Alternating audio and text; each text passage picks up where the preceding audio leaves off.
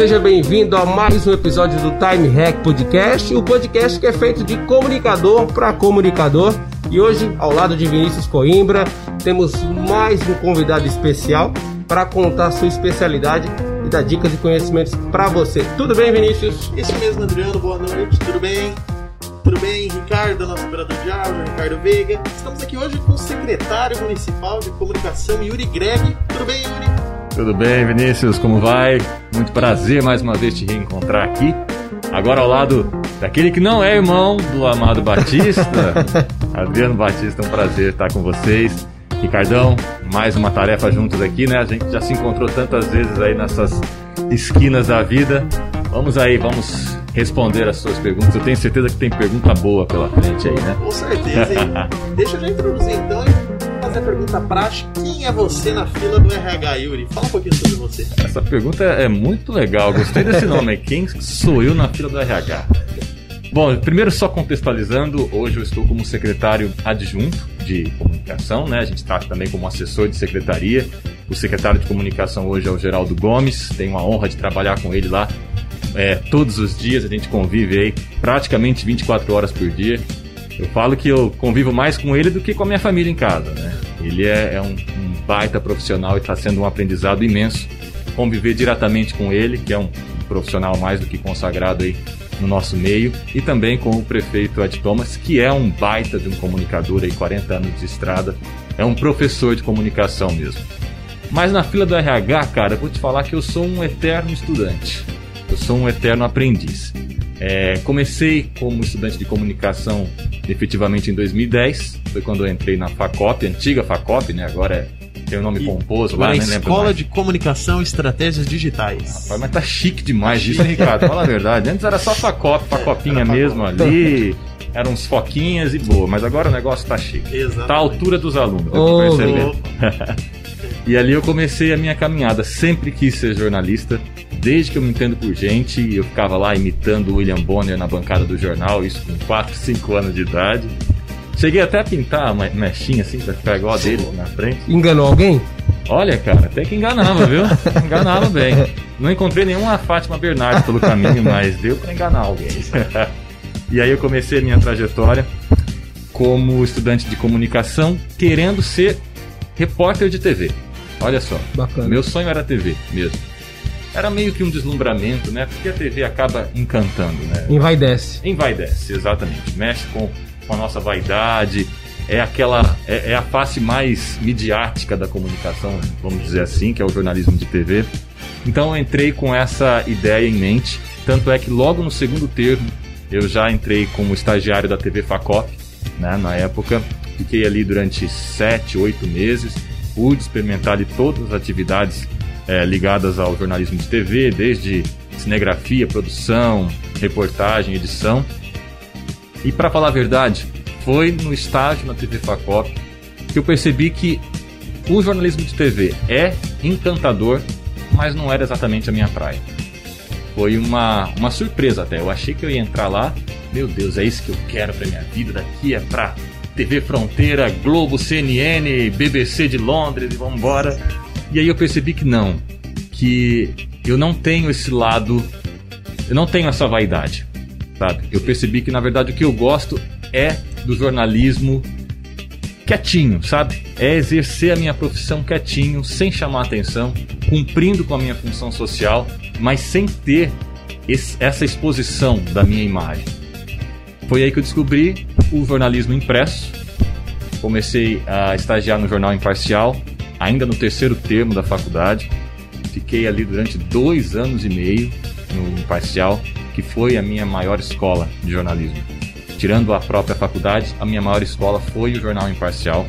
Cresci muito como profissional e como pessoa naquela casa, com os profissionais com, com os quais eu trabalhei ali, desde os colegas estagiários até Barbosa da Silveira, Adelmo Vanali, Sinomar Calmona, essas feras, esses baluarte do jornalismo prudente e do, do país todo.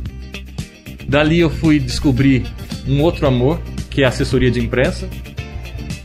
Do imparcial fui para a assessoria de imprensa do Hospital Regional, fiquei também por mais dois anos, até que eu acabei é, migrando para a comunicação pública entrando na Prefeitura de Prudente em 2017 e estou lá até hoje, então aí há quatro anos e pouquinho, trabalhando na Secretaria de Comunicação da Prefeitura. Entrei como, como jornalista da SECOM, acabei ocupando durante um ano e três meses o cargo de secretário de comunicação e hoje secretário adjunto ou assessor de comunicação. É aí que Dei tá aí para vocês um resumo da minha carteira de trabalho. A Pronto. gente encerra o programa por aqui? ok, muito obrigado. Muito obrigado pela audiência. Yuri, é aí que tá. O, o- o- um dos motivos, um dos principais motivos de nós convidarmos você para o programa é esse seu trabalho desenvolvido na área de assessoria de imprensa. E, eu- e nós queríamos entender isso, exatamente isso. Como que você entendeu que a área de assessoria era a sua maior aptidão, que você poderia se especializar ali e se desenvolver nessa habilidade? Olha, primeiramente foi uma necessidade profissional mesmo, tá? É, já ali em meados da década de 2010, que já está ficando um pouco distante, 2013, 2014, 2015, a gente já via o enxugamento das redações, né? A gente já percebia naquela época, isso já há quase 10 anos, que as redações estavam cada vez menores e os jornalistas de hard news, os jornalistas de, reda- de redação estavam migrando para as assessor- assessorias de imprensa. Comecei a estudar um pouco a respeito. Nessa época eu estava muito bem no imparcial, era é, desempenhava bem as minhas funções ali. Era muito feliz no imparcial. O imparcial estava numa fase muito boa, uma equipe muito sólida, muito forte. É, era inclusive um período em que o jornal Oeste Notícias estava já meio que, vamos dizer, decadente. Não sei se é uma palavra muito adequada, mas estava já numa fase Um período de descendente. declínio, É, para de encerrar as declínio. atividades, né? Exato, exatamente. E o Imparcial ganhou muita força nessa época. O Imparcial ganhou muitas assinaturas, estava numa fase muito boa. Mas aí eu comecei a estudar um pouco de assessoria de imprensa, vendo esse movimento no mercado, dos profissionais migrando das redações para essa atividade. É, lendo muito a respeito, a gente via que a assessoria estava ganhando, ganhando força nas organizações, a comunicação empresarial ganhava força. É, as empresas, os empresários percebiam que o profissional de comunicação ele tem muito a contribuir com o dia a dia, com a rotina das organizações. Estudando isso, comecei a me interessar. Aí papo vai, papo vem, fui conhecendo um pouco as, as rotinas das assessorias aqui da nossa cidade.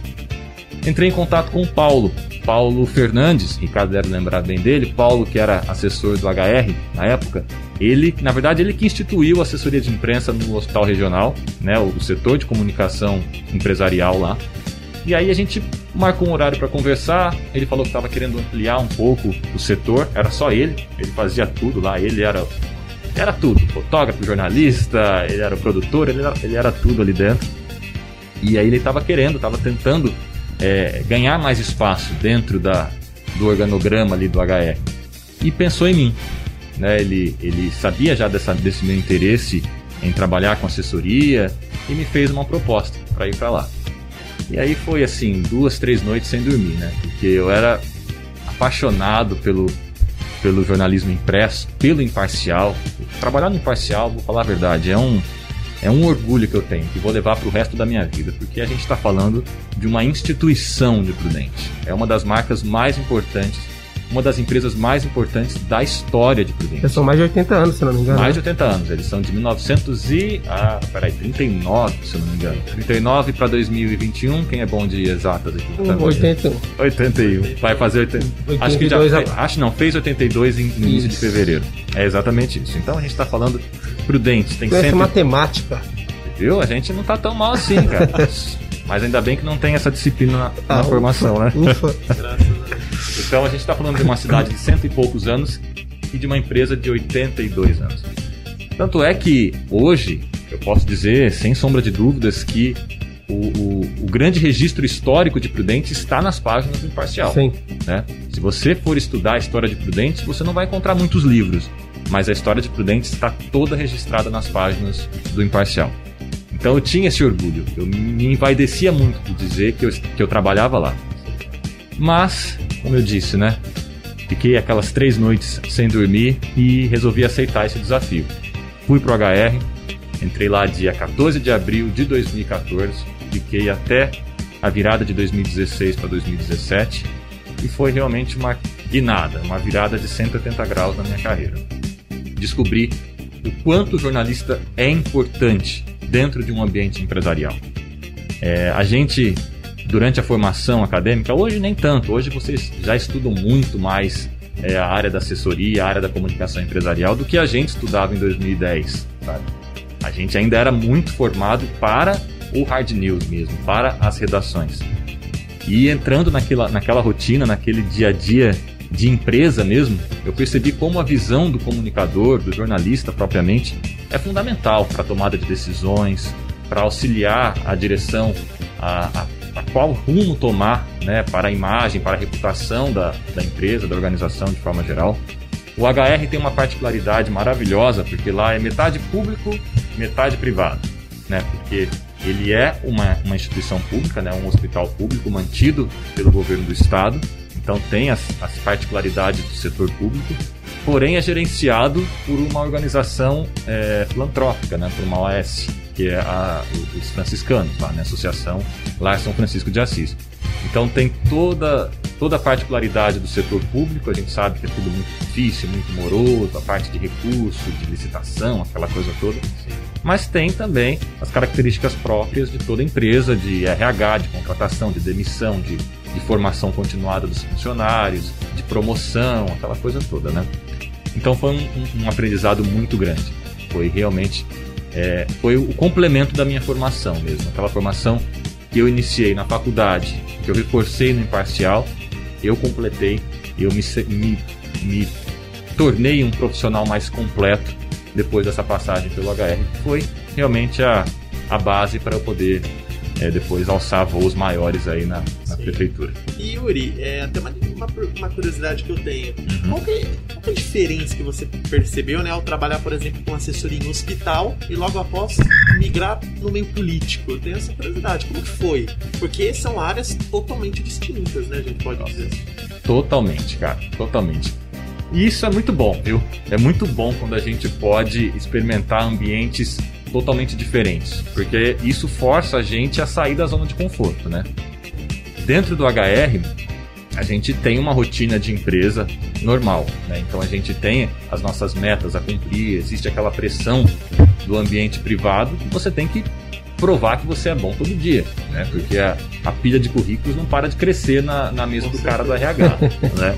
Então a gente tem que provar isso é, a gente tem uma preocupação muito grande com a imagem, com a reputação da, da empresa, da organização, porque isso é fundamental para ela crescer, para ela se estabelecer, mesmo no HR que eh, eles não visam clientes, né? não é uma empresa que visa lucro, a gente tem uma preocupação com a reputação da, da, da instituição, porque isso tem tudo a ver com o clima organizacional, com o prazer do funcionário de trabalhar naquela instituição, da confiança dos pacientes naquela instituição.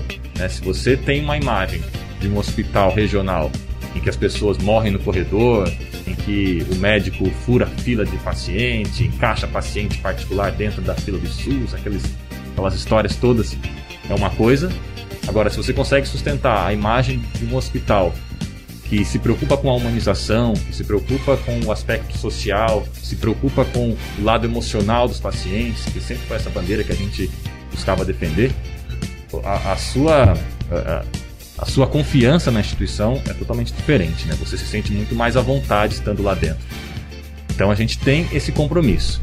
No setor público, né, no ambiente político, porque é, nós, como jornalistas, dentro do ambiente público, não tem como a gente ficar afastado da, das questões políticas, é impossível, porque a gente lida diretamente com o gestor, que no caso é o prefeito, né? É, é um desafio muito, muito diferente. Porque a gente tem, além de todas essas preocupações, né? De se preocupar com a imagem da, da nossa empresa, entre a, que é a prefeitura, se preocupar com a reputação, a gente tem o nosso compromisso de prestar contas para a sociedade. Né? A comunicação pública ela tem essa, essa finalidade de ser um porta-voz do cidadão, né? fazer esse meio de campo entre a população e o setor público e a, e a administração.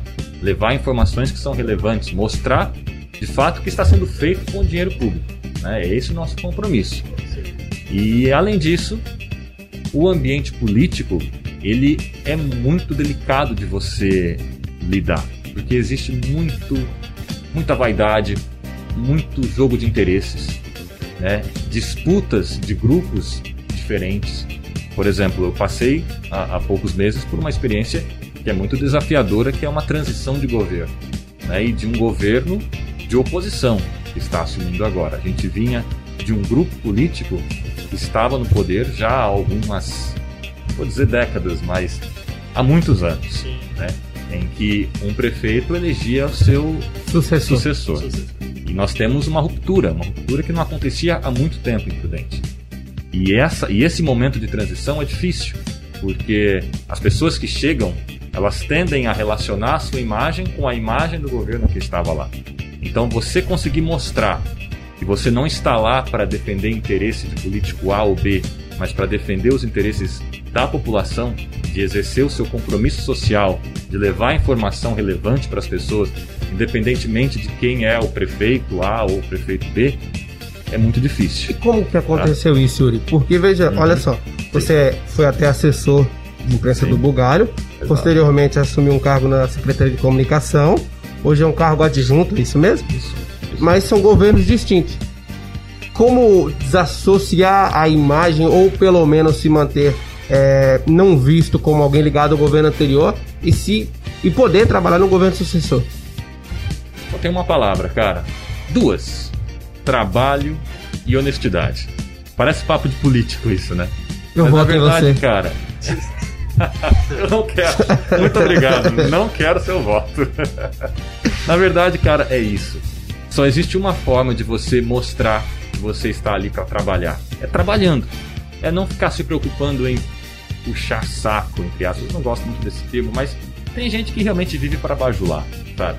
E, e não é assim que você mostra que você é independente ou que você está ali para para crescer, enfim, nada disso. É realmente você mostrando as suas qualidades, as suas aptidões e mostrando que, que a sua preocupação é com o seu ofício, é com o seu trabalho.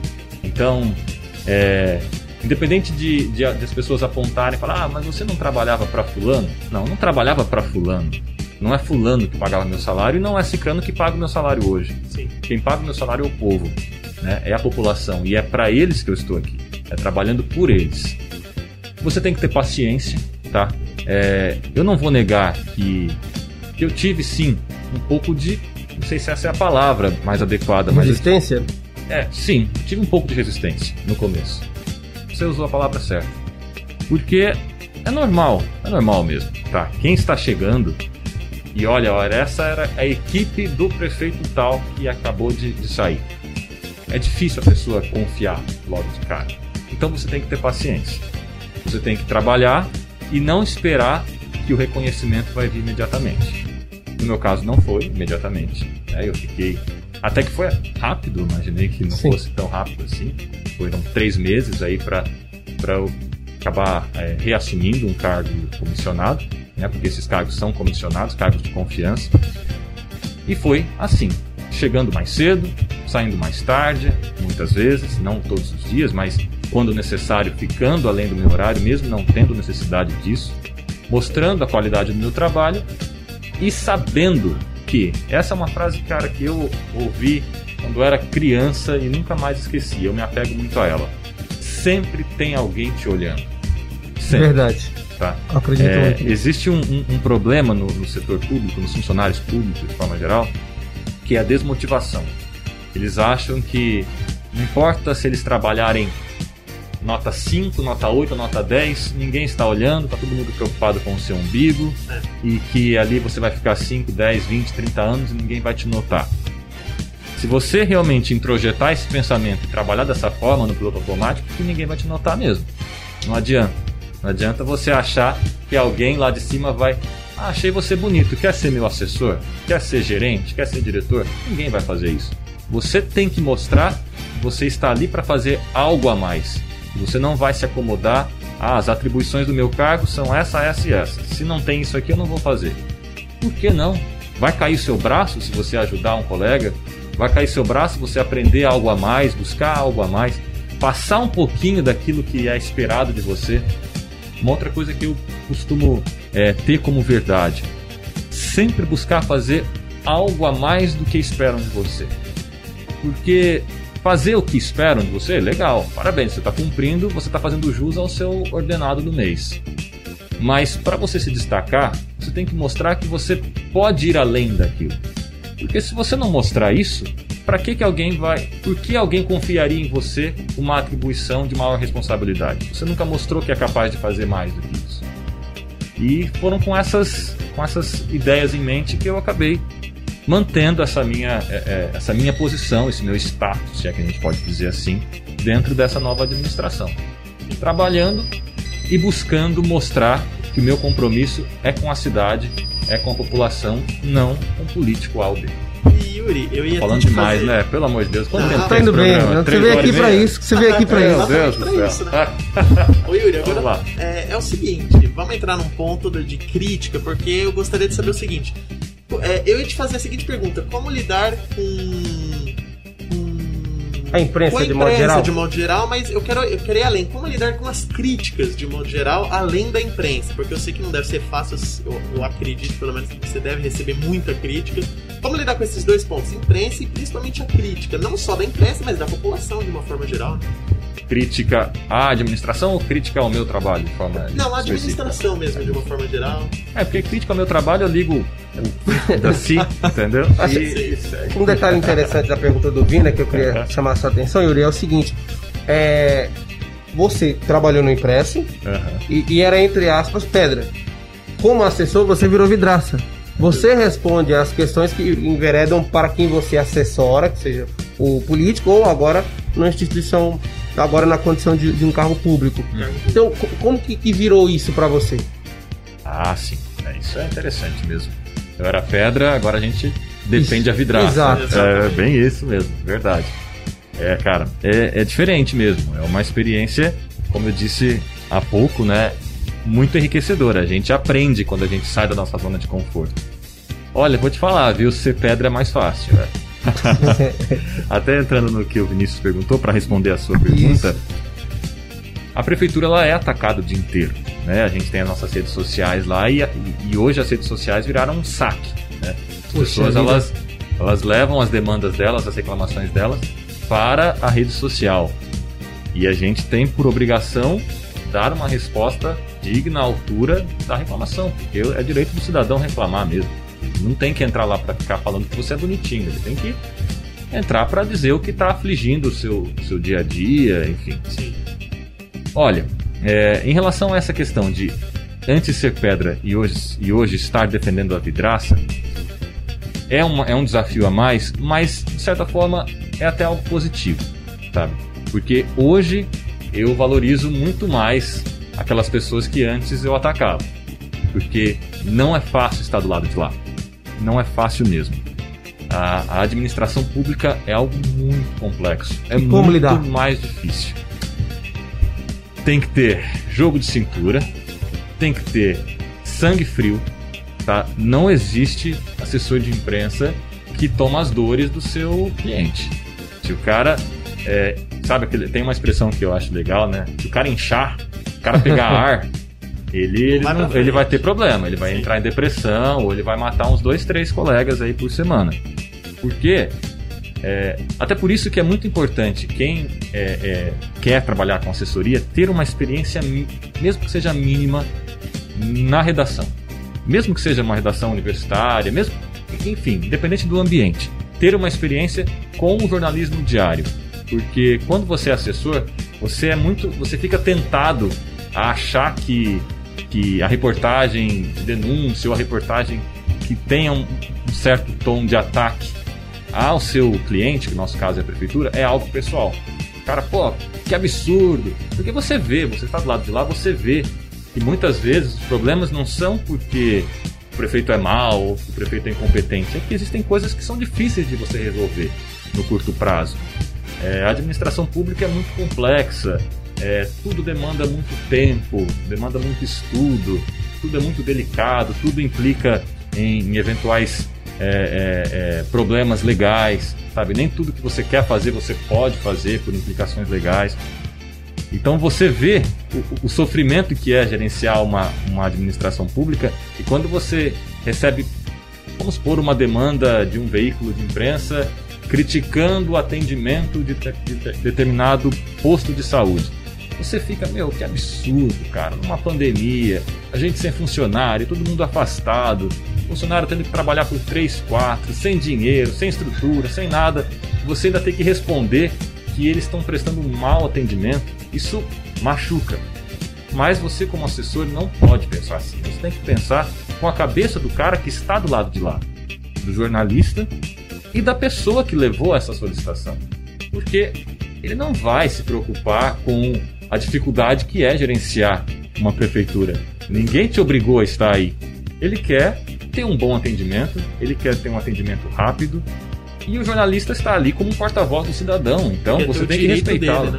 É do direito dele. É do direito dele. E é sua obrigação responder de forma educada, de forma profissional e atendendo, né, pelo menos atendendo, buscando atender aquela solicitação que chegou por meio do jornalista, que é apenas um porta-voz, né? Tem uma frase, não sei se eu vou conseguir lembrar direitinho, que é quando você você não pode me ajuda aí, Ricardo, você não pode atacar quando o seu problema é com a mensagem, você ataca o mensageiro, alguma coisa assim, né? Tem, tem uma frase que é mais ou menos assim. A gente não pode achar que é o jornalista que está fazendo aquela pergunta. Ele está apenas dando voz ao cidadão, aquilo que está afligindo o cidadão lá na ponta. Yuri, né? Ele é um porta-voz. Eu ia até te perguntar isso. Pra Sim. você, qual que é o limite de uma crítica ou de, um, de, um, de, um- de, uma manifestação? Até onde a, a população pode chegar no limite para determinada crítica? Porque eu sei que as críticas são constantes e muitas delas ultrapassam o limite. Mas pra você, qual é o limite de uma crítica? Eu acho que o limite é quando você não atinge a honra de ninguém. tá? Isso é algo muito sério e nessa era de, de redes sociais a gente tem esquecido desse limite. Você atacar o secretário, o prefeito ou quem quer que seja pela sua atuação profissional, que foi para isso que ele foi eleito, é para isso que você votou nele, tudo bem. Agora, você transformar isso em uma crítica que ofenda a honra, a reputação, a imagem daquela pessoa, porque ele está investido num cargo, mas ele continua sendo uma pessoa, continua sendo um pai, um avô, um marido, ele continua tendo família, continua tendo sentimentos. Quando passa desse limite, aí a pessoa perde a razão. E infelizmente isso acontece muito.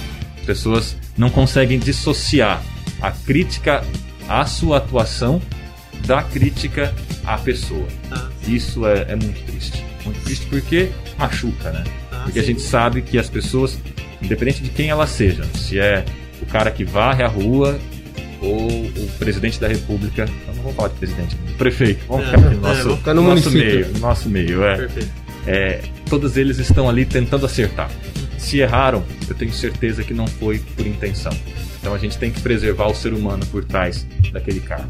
Esse é. Sabendo-se sabendo -se da, dessa quantidade de críticas e da dificuldade de, de, lidar, é, que tipo de cuidado você deve tomar na condição de assessor de imprensa de um político ou até mesmo agora na condição de secretário adjunto?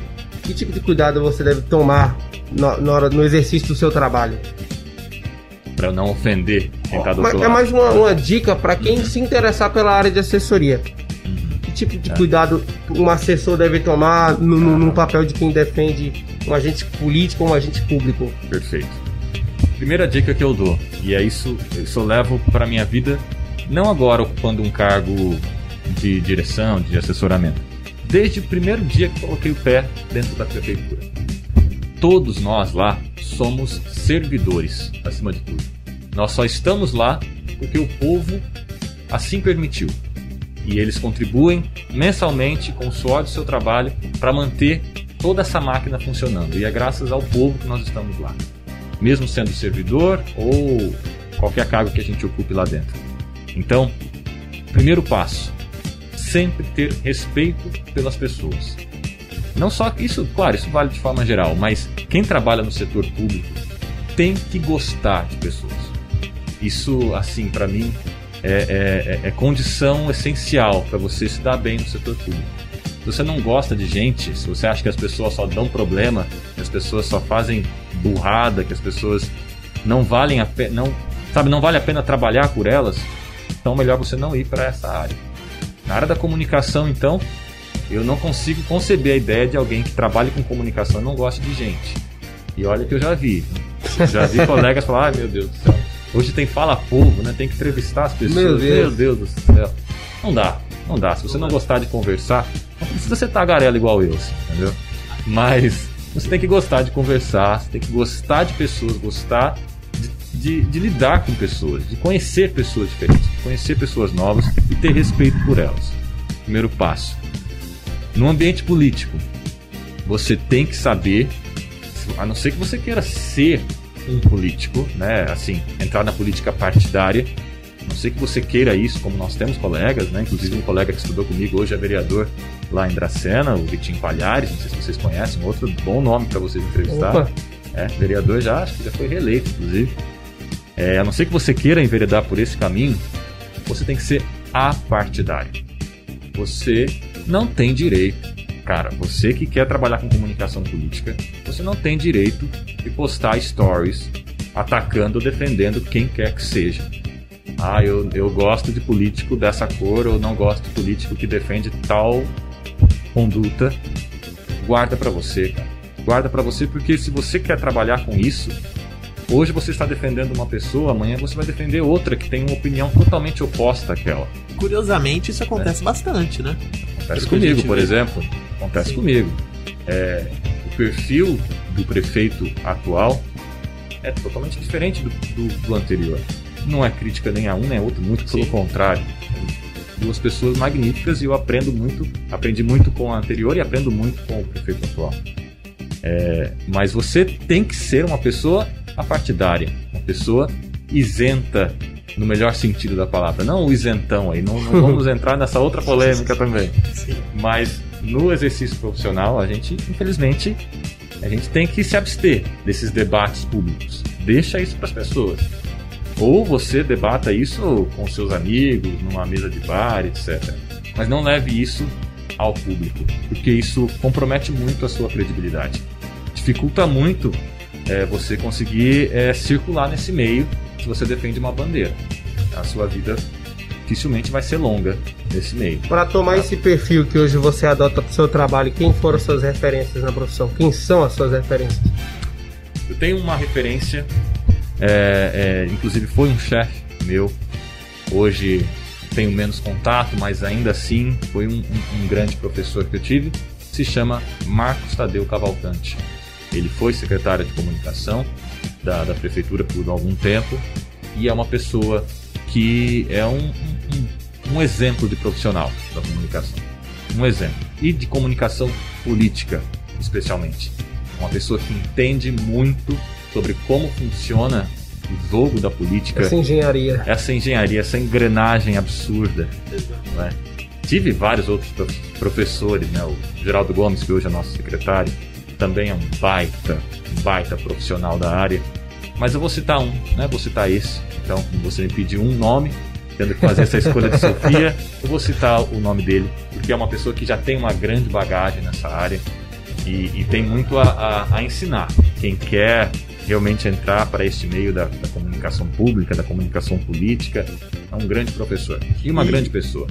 Não, sensacional. E Yuri, falando agora de pandemia, queria saber de você o que, que mudou o serviço público, o que, que a pandemia transformou o seu trabalho, como você e os servidores públicos foram afetados por conta da pandemia. Vou te dar um número para você ter uma noção de como a nossa vida virou de cabeça para baixo.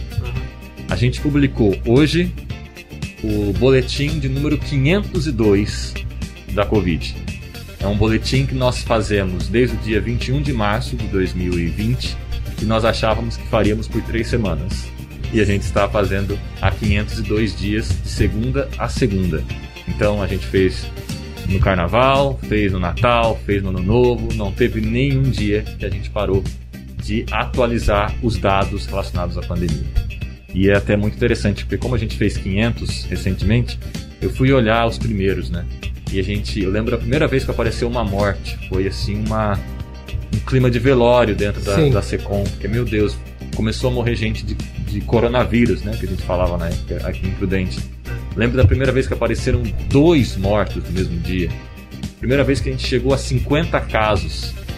Cada marca que a gente ia alcançando, a gente ia sofrendo um pouco mais. Se surpreendendo negativamente. E hoje a gente, bom, a gente encerrou o mês de maio com 105 mortos, se não me engano, só o mês de maio.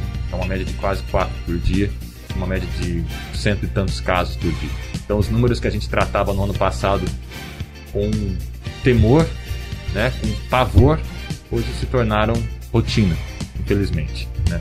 O que a gente viveu só no mês de maio, abril e maio é muito mais catastrófico do que o que a gente enfrentou no ano passado inteiro. Infelizmente, parece que as pessoas se cansaram, né? Eu acho que ninguém mais está percebendo que a gente está numa situação desesperadora. Mas, enfim, esse discurso infelizmente não funciona mais. As pessoas cansaram e agora é cada um por si mesmo, é o que a gente percebe no dia a dia, sabe? Em relação à nossa rotina, além desses boletins diários, então, há 501 dias que a gente encerra nosso expediente, divulgando os dados da pandemia aqui na cidade, nós tivemos uma, uma reorganização estrutural mesmo na equipe. A gente passou a instituir o home office, algo que nunca existiu na Secom. E é uma pena que nunca tenha existido, porque depois que a gente instituiu o home office, a gente percebeu como isso é bom, como isso ajuda na nossa produtividade. A nossa produtividade aumentou a partir do momento em que nós passamos a revezar as equipes. Num dia vai a equipe A, no outro dia vai a equipe B, para a gente não ficar com muita gente dentro da sala. Isso foi muito bom, todo mundo ficou feliz. As pessoas, os nossos colegas ali, a, a equipe da Secom, se sente mais segura trabalhando dessa forma. Então só o Geraldo e eu vamos diariamente e toda a equipe reveza. Então eles se sentem mais seguros. Produziram muito mais, produzem muito mais dessa forma do que produziam antes. Então foi um gol de placa, foi uma lição positiva que a pandemia nos trouxe. Para você ver que nem tudo são espinhos, existem flores também. então a gente, a gente agregou isso e certamente depois que tudo isso passar, e espero que seja logo, a gente vai manter o home office. E quais as barreiras? E quais as barreiras para transmitir a mensagem, para comunicar?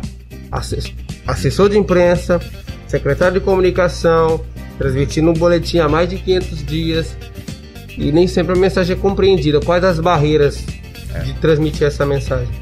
A maior barreira, infelizmente, é o fato de as pessoas terem se cansado. Sabe uma coisa que eu percebo, também fazendo essa análise dos 500 dias? Os primeiros boletins a gente tinha um engajamento absurdo nas redes sociais. A gente, a gente tinha que ficar a noite inteira interagindo com as pessoas, que elas perguntavam, perguntavam de onde é esse caso, de onde é essa morte, é, o que, que pode abrir, o que, que não pode abrir, como está funcionando as regras, está tendo fiscalização, está tendo isso, está tendo aquilo. Hoje ninguém fala mais nada. A gente postou não faz muito tempo um boletim com oito mortes em 24 horas. Mortes de 24 anos, 25 anos de idade ninguém falou mais nada. Não sei se é o cansaço ou se as pessoas realmente estão já resignadas, já desistiram e estão só esperando esse pesadelo passar e rezando para sobreviver. Mas não há mais o debate que havia, não há mais a, a, indignação que havia, sabe? A gente tinha até uns debates acalorados ali, meio ideológicos, de quem defendia o isolamento, de quem criticava o isolamento, de quem defendia que tinha que fechar, de quem defendia que tinha que abrir, aquela briga toda. Mas isso era interessante, porque você via a sociedade preocupada com aquilo. Ou para criticar, ou para defender, mas enfim, estavam todos conectados. Uma demonstração estavam... de interesse. Exato. Estavam todos realmente ligados. Olha, nós estamos com uma pandemia matando gente. E qual é, o, qual é a conduta correta? Hoje não existe mais. Hoje realmente cada um encontrou a sua forma de viver. É, e estamos assim. As regras continuam existindo, o, o, as imposições legais continuam existindo, mas se não houver a colaboração das pessoas, não existe. Olha, é uma opinião agora pessoal, tá? Ah. Sei que eu não tô aqui para dar pitaco em nada, mas até estando do lado de lá, a gente vê muita cobrança injusta em relação ao, aos políticos, aos gestores públicos nessa pandemia. Claro que eles têm responsabilidade pelos acertos, pelas ações pelas omissões. Tem. Desde lá de cima até aqui embaixo mas é muito mais consciência das pessoas do que decreto que faz uma pandemia matar ou deixar de matar. É muito mais você se conscientizar do que você pode e do que você não deve fazer nesse momento. Opinião pessoal, mais uma vez. Eu não acho que é o comércio aberto ou fechado que interfere diretamente, decisivamente nos nossos indicadores. É muito mais como você reage a essas aberturas. O que a gente percebia, a gente percebeu ao longo de todos esses 15 meses aí de abre e fecha, é que quando o comércio reabria, as pessoas iam feito loucos para a rua. E é esse movimento que prejudicava tudo. Era, é, era, essa, era essa saída desenfreada. Aí você via os restaurantes lotados, gente de pé esperando. Poxa, gente, sabe? Você, as pessoas não percebiam que isso prorrogava ainda mais o sofrimento de todos: o sofrimento dos comerciantes, o sofrimento dos empresários, o sofrimento das pessoas, porque eram esses movimentos abruptos que causavam uma contaminação em massa que fazia com que a gente voltasse à estaca zero e voltarmos à estaca zero, voltássemos à estaca zero várias vezes nesse período. Então é, é, é mais ou menos isso. Tá? Perfeito. E aí, você falou tanto, né, Yuri, que o seu trabalho hum. é, como, como assessor, eu gostaria então que você contasse pra gente um bastidor. Pode ser um bastidor positivo ou um negativo, dentro ali, sem ser para público mesmo. Tem alguma história que te marcou que você poderia relatar pra gente? Nossa, muitas, cara. Toda semana tem uma aventura. Vamos te dar uma né? colher de chá. Você fala uma como servidor público uma, e uma especificamente como assessor. Isso. Para aquele ouvinte que quer aprender sobre assessoria e se interessar pela sua área. Pode ser. Boa. Já facilitou minha vida. Ah. Vou começar pelo mais legal. Fechou, perfeito. Começar como, como, uma experiência que eu vivenciei como secretário de certo. comunicação. Vai lá. Eu acho que é, essa é bem emblemática. Cara, é, a gente está em 2021, então faz quatro anos e pouco que eu entrei na prefeitura. Até cinco anos atrás, eu nunca imaginei na minha vida trabalhar com política. Até acompanhava, gostava de política, sempre gostei, acho legal. Mas como um jornalista, né, como dever de ofício, e também porque eu gosto. Né, sempre Globo News está sempre ligado em casa, então eu gosto disso, gosto do debate político mas nunca imaginei estar do lado de um político, trabalhar para um político. Entrei na prefeitura, ainda sem essa atribuição né, de, de, de defender um político propriamente dito, mas acabei assumindo o cargo de secretário. Secretário de comunicação, que é realmente o cara que se senta à direita do prefeito, sabe? É o que é o que é o porta-voz do camarada ali. Então eu realmente passei a viver a política 24 horas por dia, o lado bom e o lado ruim disso. E em agosto do ano passado, começou o período eleitoral. E eu, de repente, me via numa reunião para definir a estratégia política de um candidato à reeleição. É uma coisa que eu pensava, puxa, quatro anos atrás eu estava lá na minha casa pensando em quem eu ia votar. Agora eu tenho que convencer as pessoas a votar em um cara aqui. A bucha do é? assessor. É, a bucha do assessor. Exato. Exatamente. Estava na minha mão. E aí, nesse, nesse momento, quando começou toda a, a, a campanha e tudo mais, eu fui buscar auxílio de quem realmente entende. Né? Fui conversar com professores e tal, para me, me orientar ali, para uhum. me ajudar também. Não, não, não estava à frente da campanha de forma geral, mas eu estava ali na, na mesa para decidir também, sabe? E fui buscar essa, essa orientação. Conversei com muitas pessoas, conversei com craques, Homero Ferreira, por exemplo, professor de vocês, e outros colegas que que vocês conhecem também, que eu não vou citar aqui para não, não cometer nenhuma injustiça. E começamos aí a caminhada. Começamos e é caminhada mesmo, tá? política local é caminhada, é bater perna, é bater na porta das pessoas. Claro, a gente vivia numa pandemia, então não era tão assim, mas é. tinha, tinha esse trabalho de rua. E aí eu lembro que num determinado momento nós fomos num bairro lá na Zona Leste, chegamos numa casa ali para para apresentar o candidato, aquela coisa toda. Saiu. Eu morei até os 5 anos de idade em Martinópolis, eu sou de Martinópolis. E lá eu ficava na casa de uma, de uma mulher lá, que, que a minha mãe não tinha condições de ficar comigo o dia inteiro, e colocava na casa dessa mulher, que era amiga dela, uma babá, entre aspas. E não era essa mulher. De repente ela abre a porta e tava lá. Só que ela, mal sabia eu que ela era cabo eleitoral de um outro candidato. então, ela ficou aquela situação muito engraçada, porque ela queria conversar comigo, contar, saber da minha vida, uhum. mas ao mesmo tempo, a hora que ela me viu com aquela comitiva, ela ficou naquela sensação: e aí, será que eu, eu chamo ele para entrar? Se ele entrar, ele vai trazer o candidato e eu posso ser vista com esse candidato. E eu também fiquei naquela situação, sabe? Nossa. Foi uma cena assim, foram um- alguns minutos de um constrangimento que eu nunca imaginei passar. Ali eu percebi como é difícil você é, é, trabalhar com política sem ser confundido com um cabo eleitoral. Ali Associado, né? Exatamente, é. Ali que me deu esse, esse estalo. Olha, realmente é algo muito sério. A gente tem que buscar o máximo possível ser apartidário, ser é, um trabalhador mesmo da comunicação política, sem ser confundido com um político. Porque ali naquele momento eu percebi que isso é algo muito delicado e muitas pessoas não sabem diferenciar. Eu sei que é, é, até hoje ela deve pensar nisso. Puxa vida, cuidei tão bem dele para ele ter feito isso comigo, sabe? E, e eu tenho certeza que ela não superou isso até hoje. Você acha que você não vai Mas- tomar café lá? Acho que mais. é melhor nem passar na calçada. melhor não. Mas enfim, foram várias outras situações. E como, como servidor, também são muitas histórias legais, né? É, como eu comentei com vocês, infelizmente ainda existe uma certa, um certo grupo de servidores que são acomodados, são desestimulados. Eles não, não buscam crescer porque, ah, já estou aqui efetivado, concursado, então vou tocar minha bolinha aqui e assim eu vou levando. E eu nunca fui assim. Desde o primeiro dia que eu entrei na prefeitura, eu nunca me conformei com isso, sabe? Ah, pelo amor de Deus, gente, vou esperar minha vida passar aqui, vou ficar todo dia fazendo a mesma coisa. Então eu sempre busquei fazer algo a mais. Sem pretensões de cargo nenhum. Era realmente algo que me satisfazia pessoalmente mesmo. Buscar algo a mais, sair da minha zona de conforto. E eu lembro que nessa época é, é, eu trabalhava né, na Secretaria de Comunicação e tinha logo ao lado ali a, a assessoria do gabinete e ali trabalhava trabalhavam algumas pessoas que estavam lá 20, 30, 40 anos, sabe?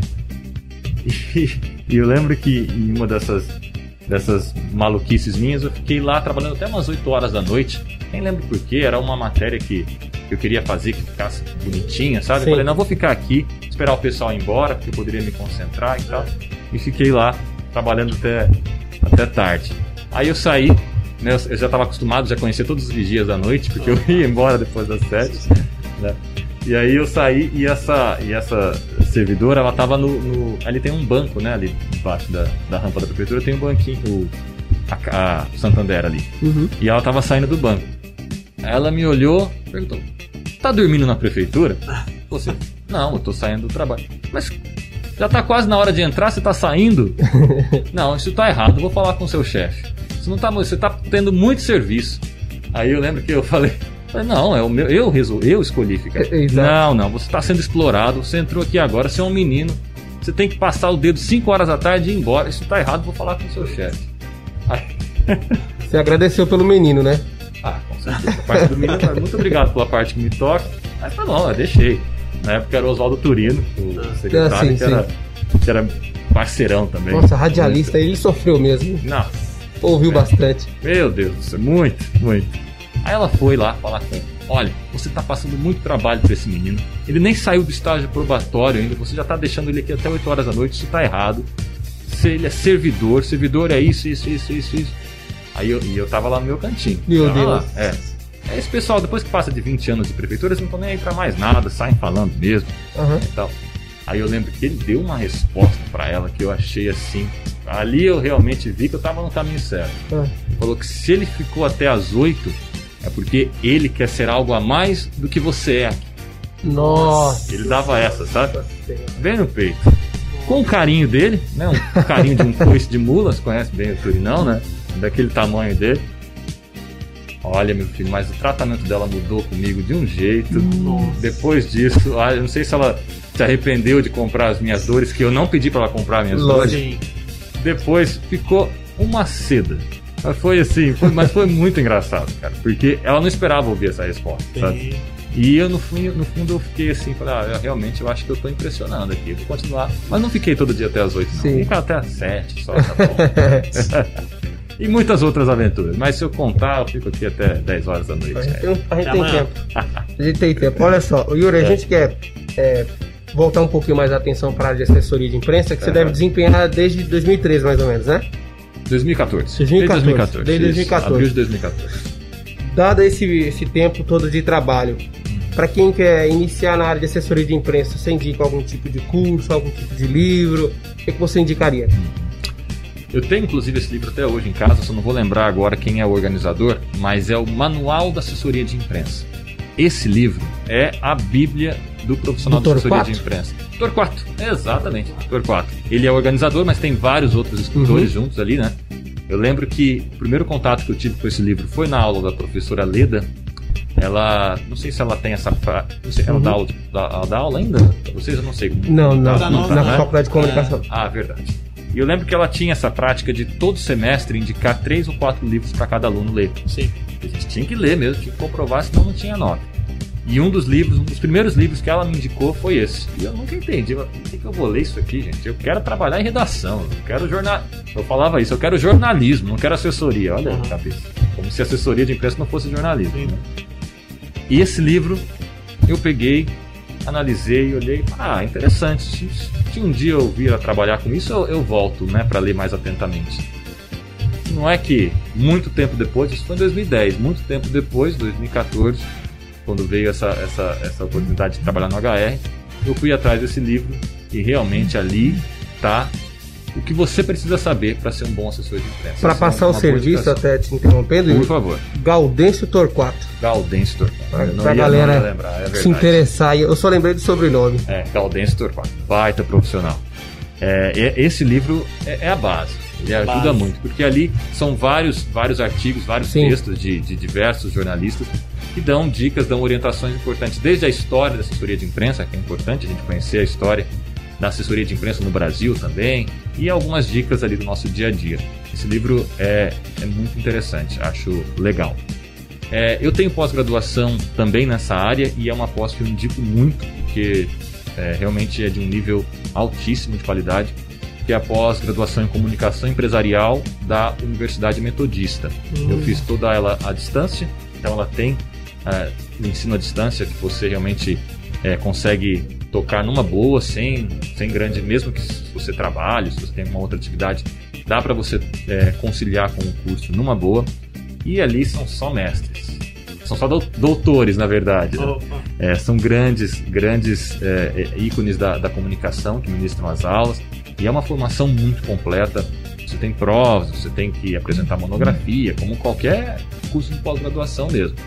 E, e é de uma altíssima qualidade. Então isso ajudou muito também na minha formação ter feito essa pós em comunicação empresarial, né, que abrange não só assessoria de imprensa, como também outras, outras atividades dentro da área da, da comunicação empresarial e ajuda para você ter mais know-how, né? aprender mais é, sobre o dia a dia, sobre a rotina, sobre as habilidades de um assessor de imprensa.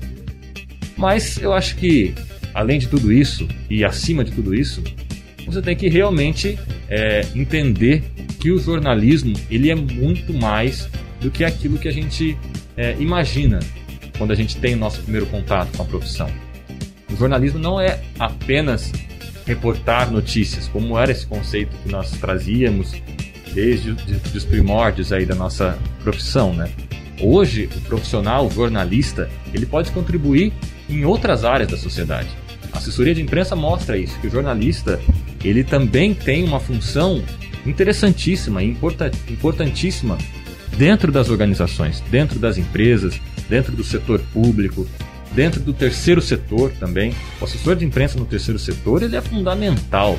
Ele, inclusive, em muitas organizações aí ele é ele é o cara que é responsável pela manutenção da entidade, porque é o trabalho de assessoria de imprensa que vai promover aquela entidade, vai permitir com que aquela entidade capte recursos, capte apoiadores para ela conseguir se manter. A gente sabe que 99% das ONGs sobrevive de doações da comunidade. né? Então, o assessor de imprensa ele faz essa ponte com a sociedade, leva a imagem da eleva e leva a imagem daquela instituição, daquela ONG, daquela organização para a sociedade, permitindo que essa sociedade, que essa, que essa entidade apareça e capte recursos. Então, é, você tem que encarar essa profissão de jornalista de forma mais ampla. E a assessoria de imprensa, ela é hoje, sem sombra de dúvidas, a grande área de, atuação do jornalista contemporâneo. Hoje, Eu tenho certeza, não vou ter dado estatístico para sustentar isso, mas eu tenho certeza que existem mais jornalistas atuando em assessorias de imprensa do que em redações. É, inclusive, é a melhor remunerada. Falando de, É? de piso, de categoria, é a melhor remunerada. interessante, interessante saber. Querendo ou não, em Presidente Prudente você pode não considerar, mas você é um assessor de destaque. Você começa ali a sua carreira diretamente na assessoria em 2014, passa pelo HR, trabalha na prefeitura. Então você tem uma, uma- uma experiência, no mínimo, local que te faça compreender como funciona a assessoria. O que te faz também saber que é uma profissão de bastidor da imprensa, que é diferente de um jornalista que está cobrindo o dia a dia, o hard news. Então, sabendo que não é uma profissão que te exibe tanto como é um repórter de TV, como se destacar numa profissão que é mais associada ao bastidor? Bom, eu acho Pergunta que de um assim, milhão de dólares. É, poxa, dá, merecia uns 2 milhões. Olha, eu diria o seguinte: não que haja problema em você ter vaidade, em você gostar de aparecer. Isso é saudável, né? A gente quer ter o nosso trabalho conhecido, e se for né, pela massa, melhor ainda. Mas é, a vaidade, do meu ponto de vista, ela mais tem a prejudicar do que a colaborar com o jornalista. Então, é, se o camarada ele entra nessa profissão pensando em ficar famoso, em aparecer, em as pessoas pedirem foto na rua, é um perigo, tá? É um perigo, ele tem grandes chances de se frustrar, de não conseguir alcançar esse status. Por quê? Porque a gente não pode achar que nós somos mais importantes do que a notícia. Isso é uma cilada. Uma cilada muito grande. É, eu já vi, tá? Eu já vi aí nessa, nessa minha curta experiência colegas repórteres de TV que, em vez de se preocuparem com a notícia, estavam preocupados em como iam encaixar a sua passagem, que é a hora que ele aparece Sim. no vídeo. Exato. Eles construíam toda a narrativa, faziam as entrevistas, pensando no gancho que eles teriam para fazer uma passagem maneira em algum lugar legal. Cara, ninguém quer ver você. Ninguém quer saber de você.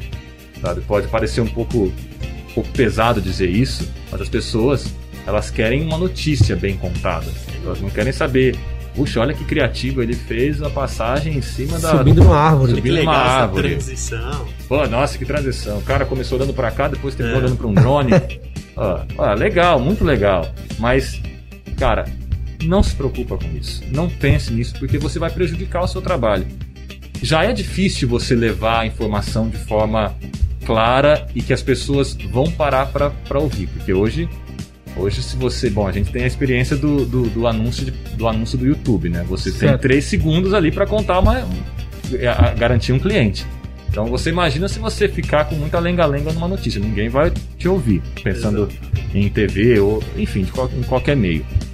Então, se você ficar mais preocupado com a sua visibilidade ou o que as pessoas vão achar de você no vídeo ou em qualquer outro meio, mais preocupado com isso do que com a informação e como você vai levar essa informação, cara, é muito difícil você conseguir se destacar. É muito difícil você conseguir realmente ser um profissional que vai ser reconhecido, né?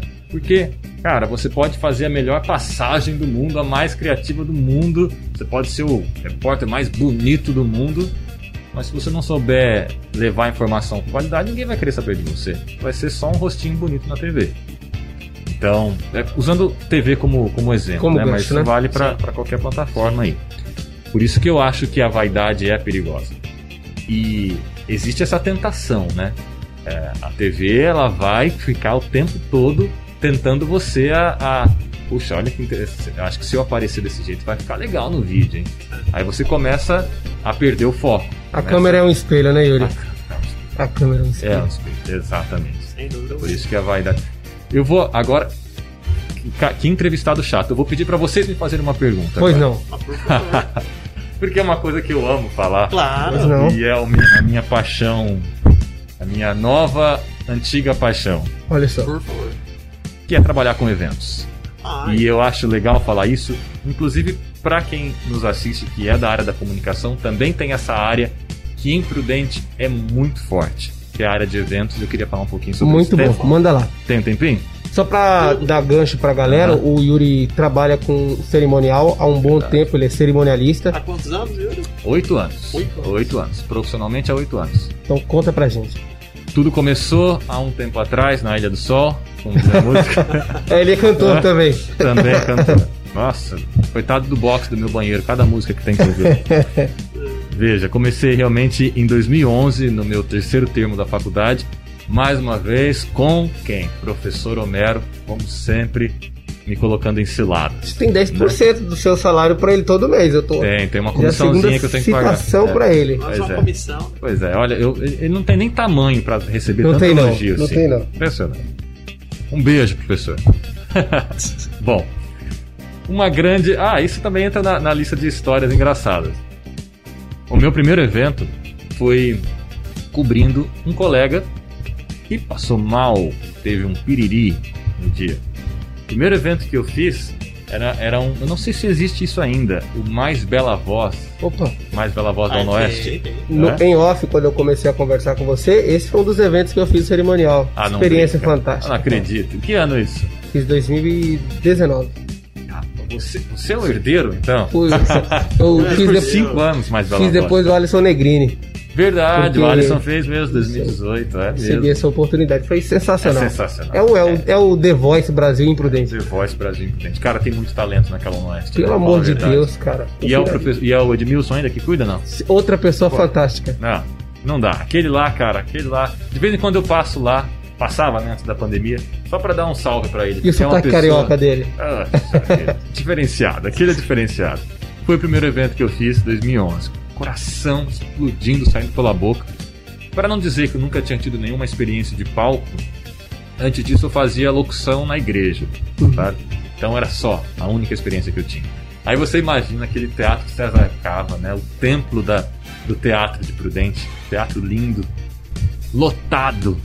E eu, de repente, acendeu as luzes e eu lá naquele palco, o que, que eu tô fazendo aqui, cara? Falou direto em você. É, aquela luz, né? Que Isso. você sabe que você não enxerga nada. Exatamente. Até ajuda, né? Depois de um tempo você percebe que lá é bom, porque você não vê ninguém lá. Aham. Você esquece que tá lá, que tem 500 pessoas lá embaixo.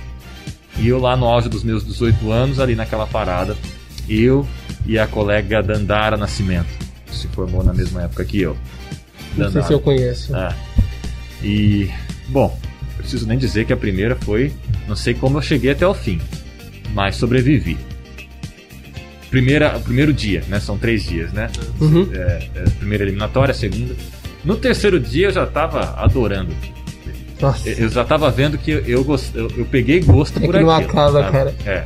É, uma, é um, realmente um mosquitinho que te pica ali. Cara, isso é gostoso, isso é bom. Você ter o poder de, de, de dominar uma massa, de dominar um público inteiro, fazer com que as pessoas sigam seus comandos, sabe? Era interessante. Comecei a pegar gosto, mas tudo ainda no nível amador. né? Isso foi acontecendo em outras oportunidades. Comecei a participar de outros eventos, simpósios da, da, da FACOP, de outros cursos e tudo mais. Em 2013, eu fiz o meu primeiro evento profissional mesmo. Foi uma colação de grau de fisioterapia da, da UNOeste. Ali foi o primeiro realmente que eu recebi cachê, que eu trabalhei bonitinho. E dali pra frente foi um amor que crescia a cada dia. Realmente você trabalhar com cerimonial, queria só fazer uma ressalva aqui, é uma, uma, uma confusão que as pessoas fazem e que é perfeitamente compreensível. Existe o cerimonialista e o mestre de cerimônias. A minha função, na verdade, é de mestre de cerimônias, né, Boa. Ricardo? É, porque o mestre de cerimônias é esse camarada que vai conduzir a cerimônia. Ele é o que vai dar o tom, ele é que vai dar o ritmo, ele que tem a, a função de conduzir aquele evento, independente de qual seja. O cerimonialista é o que fica nos bastidores. É o que vai cuidar do evento de forma geral, é o que vai definir, ó, agora você entra, agora você sai, serve o buffet, aumenta a temperatura do ar, fecha a cortina, acende a luz, é o cara que cuida de tudo. O, o mestre de cerimônias é o, é o que está ali na frente. Então, a minha função, o meu amor mesmo, já trabalhei como cerimonialista, Uhum. mas o meu amor mesmo é ser mestre de cerimônias, é MC, MC Greg, MC. entendeu? E, e dali pra frente foi, foi, foi só alegria, cara. Comecei a, a- a- a me profissionalizar, fiz o curso de mestre de cerimônias no Senac, que é muito legal. É, para quem pensa que, que pode se interessar por essa área. Esse curso do Senac é fantástico. Não sei se ainda existe, eu estou um pouco desatualizado, não sei se depois da pandemia, não sei se eles chegaram a fechar a turma. O professor da época é um baita, um extraordinário radialista de Prudente chamado Ricardo Barcelos. Ricardo é nome de profissional bom, né? Ricardo é bom. Né? Ricardo, é, bom. Boa. Então, Se é Bayer é bom, se é Ricardo é bom. é melhor ainda. Ricardo é uma das vozes mais bonitas de Prudente, cara. Ele é a não. voz padrão da Band? Ainda é? Será, Ricardo? Não sei. Acho que não mais, né? Ele era a voz, lá, Verão Vivo. Ele. ele é, cara, ele é extraordinário. E um ser humano, né? Puxa vida. Incrível, incrível. E foi ele que ele era o nosso professor, foi por muito tempo. Dava o curso de rádio também lá no Senac. Fiz esse curso. Passei a, a- a trabalhar com casamentos também. É, tenho é, certificação do cartório para celebrar casamento. Bacana. Tá? Sou celebrante social de casamentos, que também é uma, uma coisa muito legal. E mesmo para aquele profissional de comunicação que não quer, não gosta, mas que precisa de uma experiência prática com público, com câmera, com vídeo, participar de uma atividade como mestre de cerimônias é muito legal. Ajuda você a ganhar desinibição, ajuda você a ganhar improviso, que é uma coisa fundamental para todos. Mesmo para você que não vai trabalhar com vídeo nem com, com rádio. O improviso é muito bom, até para você que é repórter de impresso. Ter improviso é muito bom, porque o improviso te traz repertório, te Exato. traz vocabulário, te- é, faz com que você saia é, do lugar comum, sabe? Saia do padrão, saia do lead. É, o improviso é muito bom para isso. O improviso também te ajuda a, a se sair em situações do cotidiano. Porque a gente, como repórter, a gente passa por algumas situações embaraçosas, umas respostas atravessadas que você não esperava, sabe? E uma coisa que eu não admito, quem sou eu para não admitir alguma coisa, mas assim, que eu acho um horror, é jornalista secretária eletrônica, sabe? Que chega lá, lê aqui, tem uma pergunta pronta na cabeça, fala aquilo, recebe uma resposta, não tá nem ouvindo a resposta, já tá pensando na próxima pergunta. Ele não está entrevistando, aquilo não é entrevista, aquilo é um questionário. Uhum. É, é diferente. O que o BGE faz. É, é exato, exatamente. E pior, não é nem secretária eletrônica, é aquela secretária, todo respeito às secretárias que nos assistem, mas que não estão preparadas para uma resposta que foge daquilo que elas esperam. Sabe o famoso Ah, quer um cartão da Riachuelo e o cara fala assim? Eu não sabia, o que, que eu faço agora? Eu não sei o que que eu faço daqui pra frente. É mais ou menos isso. Então, o, o- esse trabalho nosso, né, Adriano, de mestre de cerimônias, ajuda a, a isso, porque, olha, eu sei lá, não tenho ideia de quantos eventos eu já trabalhei. Eu nunca fiz um único evento na minha vida que saiu exatamente como estava previsto no script. Não, não existe, cara. Não existe. Não, aí é teatro, aí é um negócio ensaiado. A, a vida real não é assim. Então, se você não tiver o mínimo de senso de improviso, ferrou. E essa atividade de, de mestre de cerimônias e de cerimonialista também ajuda muito você a ganhar isso. Cara, eu cresci muito como jornalista depois que eu passei a trabalhar com isso aí. Você falou da É. questão do, do curso do Senac, mas vamos dizer assim, não existem anúncios, contrata-se mestre de cerimônias. É. Como que se chega ao mercado como esse para poder trabalhar numa área e até pouco conhecida, eu, eu acredito que eu posso dizer. aproveitando as oportunidades, cara. Por exemplo, eu não tinha obrigação nenhuma de aceitar o convite do Homero para apresentar o Mais Bela Voz. Tinha, não tinha. Não ganhei ponto, não ganhei horas, não ganhei nada. Eu era um moleque de 18 anos que poderia ter ido para minha casa dormir. Eu falei, não, eu vou passar três noites, não, uma semana na verdade, porque tinha os, os ensaios e tudo mais, e vou aceitar esse desafio. Dali, eu ganhei visibilidade, o pessoal da reitoria estava ali, viu, um deles gostou. Ah, leva esse menino para apresentar a semana jurídica lá da faculdade. Dali eu fiz isso e foi para outro, foi para outro, foi para outro. E lembra que eu falei lá no começo? Sempre tem alguém olhando o seu esforço, cara. Sempre tem. Sempre tem alguém que vai falar de você. O que não dá é para você esperar alguém vir lá de cima. Você não tá fazendo nada, quer vir aqui ser alguma coisa melhor? Ninguém vai fazer isso, cara. E olha, é, eu sei que não é, não é o mesmo caminho para todos. Eu sei que tem pessoas que vão ter muito mais dificuldade de ter acesso a- às oportunidades que outras, mas muito disso, muito do seu sucesso profissional vai partir do seu próprio esforço. Tá? Não estou sendo hipócrita de, de achar que todos vão ter as mesmas oportunidades na vida. Eu sei que não é assim. Mas se você não fizer a sua parte, é aí que não vai ser mesmo.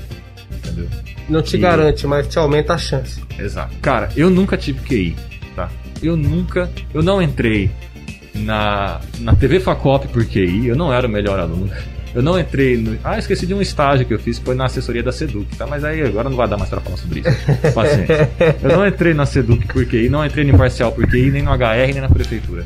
Foi realmente mostrando o meu trabalho e alguém reconheceu esse trabalho e me indicou pra outro alguém, que me indicou pra outro alguém, e assim vai. Mas não foi. Ah, ó, coloca meu filho lá. Coitado. Meu pai até que é conhecido, mas nunca conseguiu muita coisa por isso, né, Ricardo? É, meu pai é radialista também, né? Trabalhou muito tempo. Outra pessoa que você Quem que é ouvir. Valtair Greg. Conta É. Greg. Esse. Quando ele aposentou, vocês não eram nem projeto ainda. Nossa. Mas ele é um, um grande profissional da, da comunicação aqui de Prudente. Foi da primeira equipe de rádio FM. Nossa. Na época era comercial FM, que virou 98 Eita. FM. Caramba. É, ele é. Tem cara, história pra contar também. é isso, muita, cara. Opa. Muita. Mas também já tem, tem história porque tem idade, né? Já, já tomou as duas doses da vacina, então você já Opa. sabe a idade do cara. Segura então. Então, é. Pois Olha é. só, a gente entrega a idade pela quantidade de doses de vacina. É, exato. Você não viu que a, a Glória Maria, dizem que a Glória Maria esperou um tempinho pra tomar a vacina? O povo não sabia a idade real Essa eu não dela. sabia, né? É, tem uma história Olha rolando aí. só. Ela tomou vacina agora, faz pouco tempo, mas Isso, dizem que ela, verdade. que ela poderia ter tomado lá em janeiro. Mas, Enfim, né? Entregando a Glória Maria ao vivo, é. meu Deus. Não, desculpa, Glória Maria. Se ela tiver bem. Se a senhora estiver bem aí, senhora, agora condenei a idade mesmo. Você, né? chama- Você, Glorinha. Você tá na flor da idade, viu? O que você nunca deve fazer na sua área específica de trabalho. Então a minha pergunta final é: o que um assessor, no seu caso político, nunca deve fazer? Só uma? O que eu nunca, vai? Eu Não. nunca. Pra ajudar. Eu nunca. Eu nunca vou colocar bandeira de partido político nas minhas redes sociais. Jamais. Você está de um lado hoje, amanhã você pode ter que estar de outro, pelo seu ofício. Você tem as suas predileções políticas, ideológicas, pessoais, mas o seu trabalho é o seu trabalho. Se você fosse um advogado criminalista e tivesse que defender um inocente ou alguém que está sendo acusado, você teria que defender com o seu mesmo profissionalismo, não teria? Mesmo sabendo que o cara pode ter sido é, realmente responsável por aquele ato ou não. Na sua profissão como comunicador, ali investido em uma função política, defendendo interesses políticos, você tem que saber que você está ali trabalhando e o seu trabalho é defender aquela aquela gestão, independente se aquela gestão pensa de forma coerente ou divergente de você. Então, nunca defender ideologias publicamente. Isso é um problema. Senhoras e senhores, Yuri Greg. Muito eu tinha obrigado. vários né? eu nunca agora. Agora que eu vários falar outros eu nunca. Dá só mais uma colherzinha de chá, então. Tá eu, eu nunca pro assessor de imprensa. Eu nunca, para o assessor de imprensa, eu nunca vou levar para o lado pessoal é, críticas ao meu assessorado. Boa. O assessor de imprensa, ele tem que defender, sim, aquele seu cliente, aquela instituição que ele representa, porém, ele tem que entender que quem está do outro lado está também trabalhando. E você tem que saber separar as duas coisas e tratar com cordialidade os seus colegas que estão do outro lado daquele, daquela relação de trabalho. Muito bom. Esse foi o Yuri Greg, então. Então deixa eu É encerrar nosso podcast, nosso Legal. episódio de hoje. Yuri, muito obrigado, tá, pela sua participação. Realmente foi um prazer receber você aqui. Adriano Batista, muito obrigado por me acompanhar nesta jornada. Sempre muito bom estar aqui. Agradecer ao nosso querido Ricardo Veiga também pelo, pelo auxílio de sempre. E a você, ouvinte, que nos acompanhou até agora. Até uma próxima, muito obrigado. Nos acompanhe também nas redes sociais. A gente vai deixar também as redes do Yuri, do, do Ricardo. Muito obrigado e até o próximo. Valeu!